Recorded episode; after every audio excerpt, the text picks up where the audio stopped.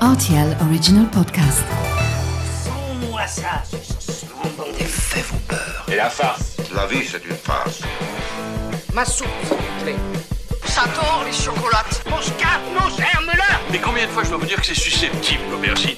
Tous les produits sont là, alors je vais commencer. Bienvenue dans ma cuisine. Je vous emmène au XVIIIe siècle, lorsque le roi de Pologne, Stanislas Lesinski, beau-père de Louis XV, alors duc de Lorraine, trouva le kouglof un peu trop sec.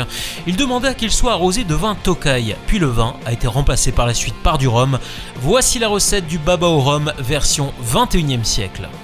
Ce plat se réalise en trois parties, les babas, le sirop et la chantilly.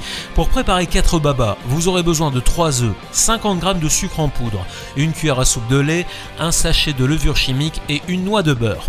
Pour le sirop, 80 g de sucre de canne et 15 centilitres de rhum. Enfin pour la chantilly, il vous faudra 30 centilitres de crème fraîche liquide et entière ainsi qu'une gousse de vanille. On ne perd pas de temps, on a 30 minutes de boulot aujourd'hui. Préchauffez le four à 180 degrés et séparez les blancs des jaunes d'œufs pour confectionner les babas. Vous les mélangez ensuite dans un saladier avec le sucre jusqu'à faire blanchir le mélange, puis vous incorporez progressivement le lait, la farine et la levure. Dans un cul de poule, vous battez les blancs d'œufs en neige avec une pincée de sel. Il faut que ce soit bien ferme et vous incorporez délicatement le tout à la préparation précédente. Vous pouvez maintenant beurrer 4 petits moules, les remplir à hauteur 3 quarts. Enfin, vous faites cuire au four durant 20 minutes et vous démoulez les babas sur une grille.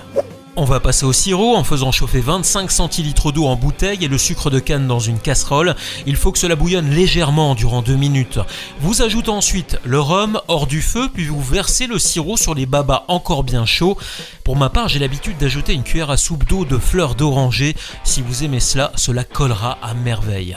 Une fois que vos babas sont bien froids, vous confectionnez la crème chantilly avec de la crème liquide très très froide. C'est important, sinon elle ne montera pas.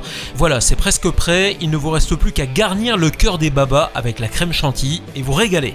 Une fois encore, j'étais ravi de vous recevoir dans ma cuisine pour ces babas au rhum succulents. Et maintenant, c'est à vous de jouer les chefs en cuisine.